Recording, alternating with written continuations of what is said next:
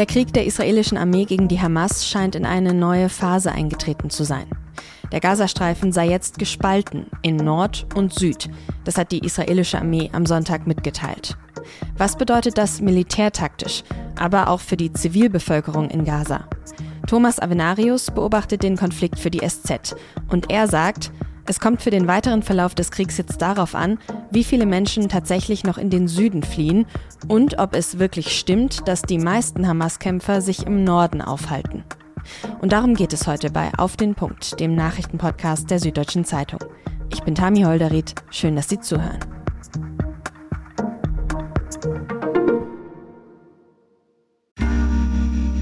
Werbung Jeder neue BMW 5er ist voller neuer Ideen.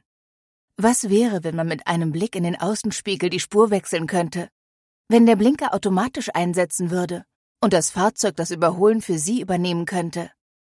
Dann wäre das der neue BMW i5 Touring. Erleben Sie jetzt das erste vollelektrische Touring-Modell seiner Klasse mit mehr als 30 möglichen Assistenzsystemen. Der neue BMW i5 Touring. Jetzt bei Ihrem BMW-Partner. Von der Nordgrenze des Gazastreifens bis zur Südgrenze sind es nur etwa 40 Kilometer. An seiner breitesten Stelle ist er 16 Kilometer breit. Sowieso schon wenig Raum also für die rund zwei Millionen Menschen, die dort leben. Seit dem Wochenende ist dieser Raum wohl noch kleiner geworden. Denn am Sonntag hat ein israelischer Armeesprecher gesagt, Gaza-Stadt im Norden des Gazastreifens sei jetzt vollständig eingekreist.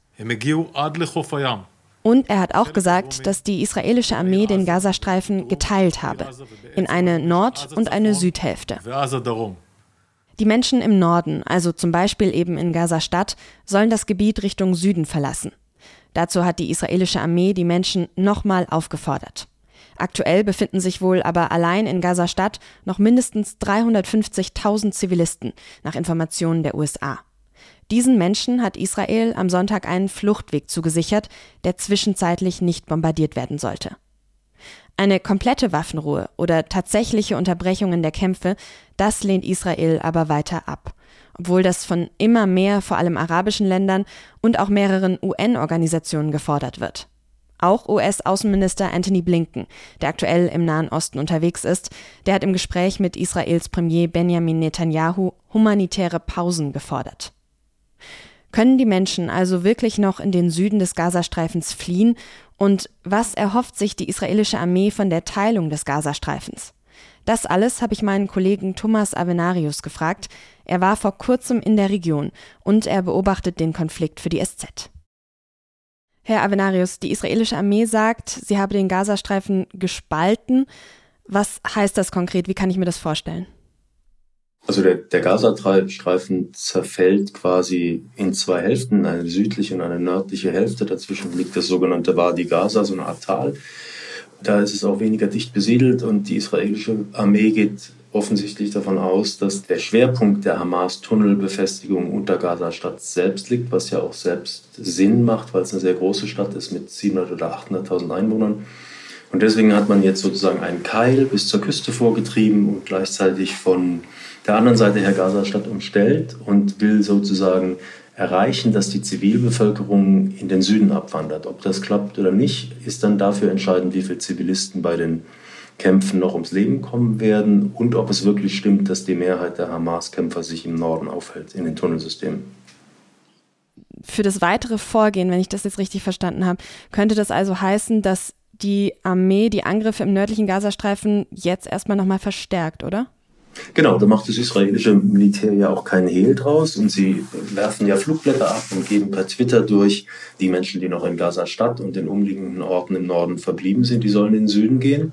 Und die Frage ist A, ob die Leute das machen, B, ob die Hamas die Leute gehen lässt oder die als lebende Schutzschilde an der Flucht hindert und C, ob die Leute dazu in der Lage sind zu gehen und D, ob sie es wollen da würde ich gerne nochmal einhaken, vor allem bei dem Punkt, ob die Hamas sie gehen lässt, weil das ist ja eine Kerntaktik der Hamas, dass sie Zivilistinnen und Zivilisten als Schutzschilde nutzt. Das heißt, es gibt Anzeichen dafür, dass die Terroristen die Menschen eventuell auch aufhalten, die fliehen wollen. Also ich habe mit Menschen in Gaza telefoniert oder über man kann ja eigentlich gar nicht mehr telefonieren, über WhatsApp kommuniziert, soweit es geht. Die haben das bestritten. Ich weiß allerdings auch nicht, wie offen die Leute im Gazastreifen reden kann, weil man ja alles sieht, was im Telefon ist und ich nicht weiß, ob die Telefone kontrolliert sind, kontrolliert werden. Also ich kann das nicht beurteilen für eine Organisation wie die Hamas, die eine Großstadt unterkellert und von dort aus Raketen abschießt, wäre es für mich nur, nur schlüssig, wenn sie die Zivilisten als Schutzschilde nimmt, denn sie nimmt sie ja schon die ganze Zeit. Die Gaza-Bevölkerung ist der Schutzschild der Hamas und die Hamas kämpft unter der Erde. Oben drüber wohnen Menschen. Es sind schon 10.000 Menschen gestorben. Man kann jetzt lange über die Härte des israelischen Vorgehens streiten, aber man kann nicht darüber streiten, dass die Hamas ohne die Zivilbevölkerung wahrscheinlich militärisch sehr bald am Ende wäre. Okay, selbst wenn man jetzt davon ausgeht, dass die Hamas die Menschen vielleicht nicht aufhält, einige wollen und können trotzdem nicht fliehen, warum nicht? Naja, sie haben ja zum einen Menschen, die alt und gebrechlich sind, große Familien, es fehlen Taxis und Busse, mit denen man die Leute in den Süden verlegen kann. Das Zweite ist, wollen die Leute, weil das palästinensische Trauma, die Nakba ist die große Vertreibung von 1948 und das haben alle im Kopf. Und alle haben Angst, dass sich das jetzt in Gaza wiederholt und die Menschen nach Ägypten vertrieben werden. Deswegen sagen manche, ich bleibe lieber in meinem Haus und sterbe, als dass ich mich auf die Flucht mache. Das ist eine Entscheidung, die diese Leute treffen, aber man kann sie zumindest nachvollziehen. Und selbst wenn die Menschen tatsächlich aus dem Norden fliehen, wir hatten ja zuletzt öfter über die katastrophale humanitäre Lage auch im Süden des Gazastreifens gesprochen. Was erwartet die Menschen also dort? Wie ist aktuell die Lage? Naja, wir kriegen ja alle die, die Zahlen mit über die äh, Lastwagen, die über die Grenze kommen von ägyptischer Seite aus. Die jordanische Luftwaffe hat heute Hilfsgüter abgeworfen, vor allem nehme ich mal an Lebensmittel, über einer bestimmten Zone im, im südlichen Gazastreifen, um die Menschen zu versorgen. Dass im Süden nicht angegriffen wird, äh, steht zumindest im Widerspruch zu dem, was die Palästinenser selber sagen. Es kommt auch da zu Beschuss und zu Kampfhandlungen.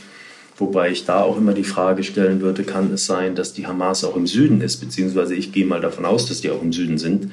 Warum sollten die nicht im Süden sein? Und wenn man davon ausgeht, dass sie menschliche Schutzschilde einsetzen, dann werden sie mit Sicherheit auch im Süden sein.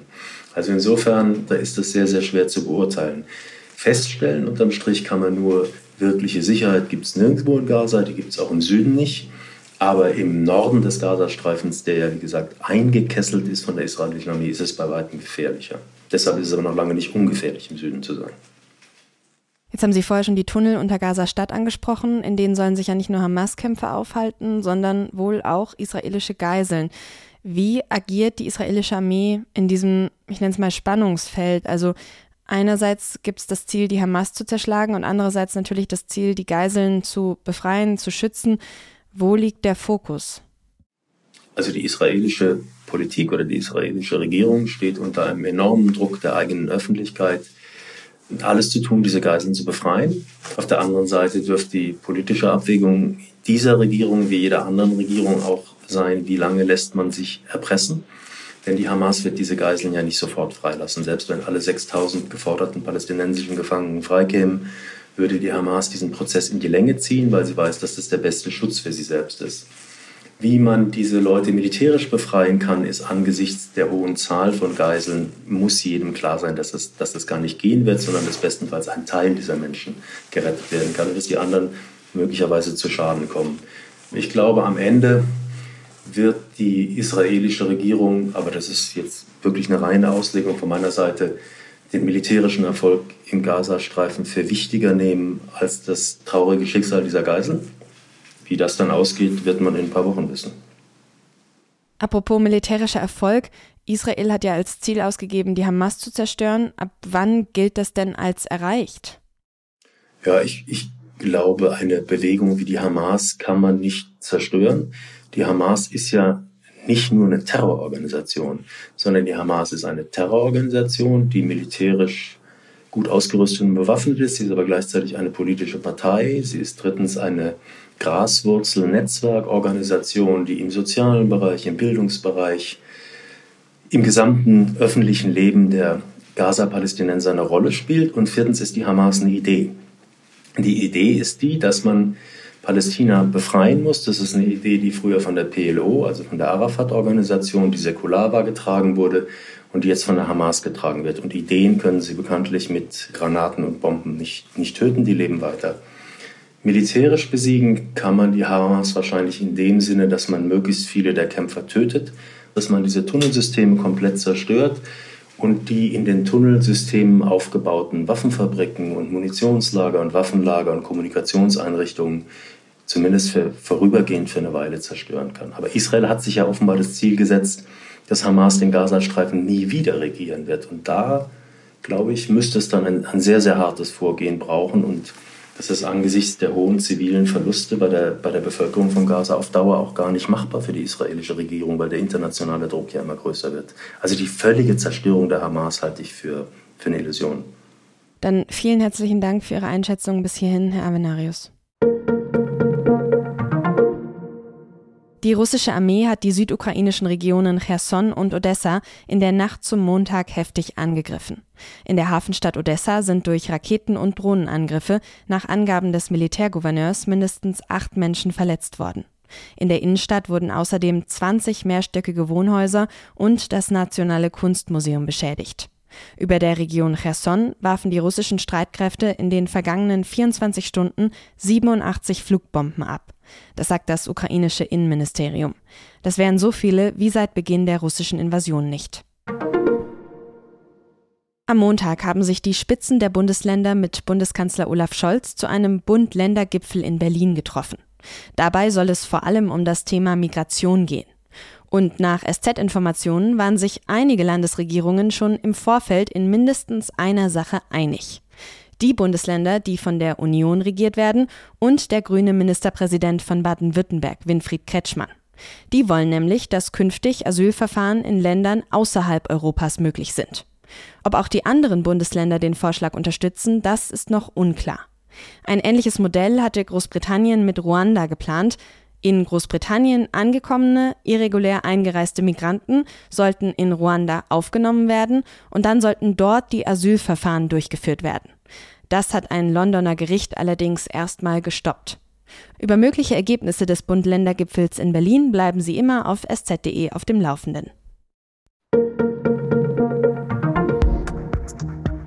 4 zu 0 hat der FC Bayern am Wochenende gegen Borussia Dortmund gewonnen.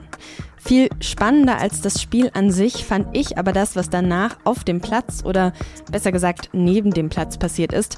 Da hat Bayern-Trainer Thomas Tuchel nämlich ein ziemlich übel gelauntes Interview gegeben. Er hatte wohl so gar keine Lust, mit den Leuten zu sprechen, die den FC Bayern nach dem Pokal aus gegen Saarbrücken kritisiert hatten.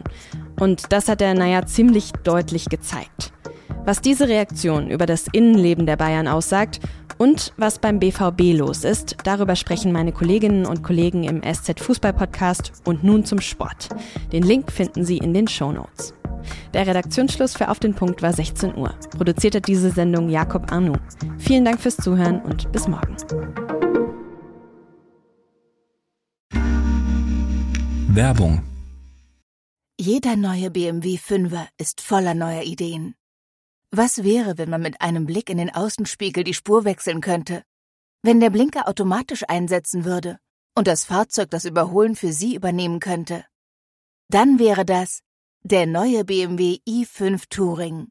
Erleben Sie jetzt das erste vollelektrische Touring-Modell seiner Klasse mit mehr als 30 möglichen Assistenzsystemen.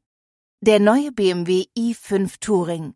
Jetzt bei Ihrem BMW-Partner.